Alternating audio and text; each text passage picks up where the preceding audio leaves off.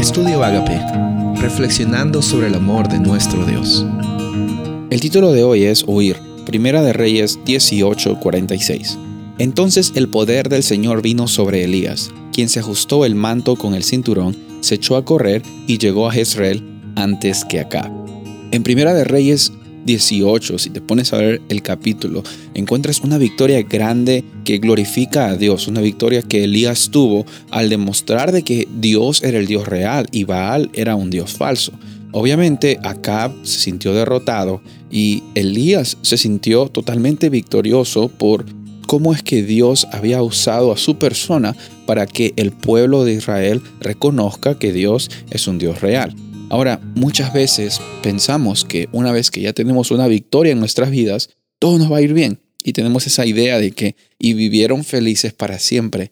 Esa va a ser nuestra realidad. La verdad es que en este mundo eso de vivir feliz para siempre no consiste en ausencia de problemas, sino consiste en vivir feliz para siempre teniendo a Jesús en nuestro corazón, incluso en medio de los problemas. Pero una de las cosas que suceden en nuestra vida es que hay desbalances emocionales y también hay situaciones complicadas y, muchas personas en este mundo viven con depresión y viven con ansiedad.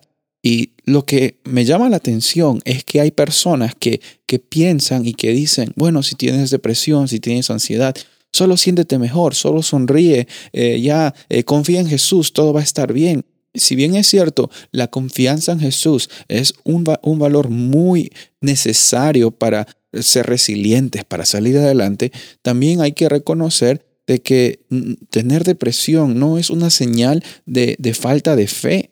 En esta situación, nosotros como cristianos estamos llamados no necesariamente a luchar contra la depresión, hay gente que, que huye, hay gente que lo niega, sino que tenemos que ser honestos con nosotros mismos, honestos con otras personas, buscar ayuda, dejar de que Dios también eh, use ese poder transformador y restaurador por medio de, de profesionales, de personas que puedan ayudarnos para salir adelante en los momentos difíciles.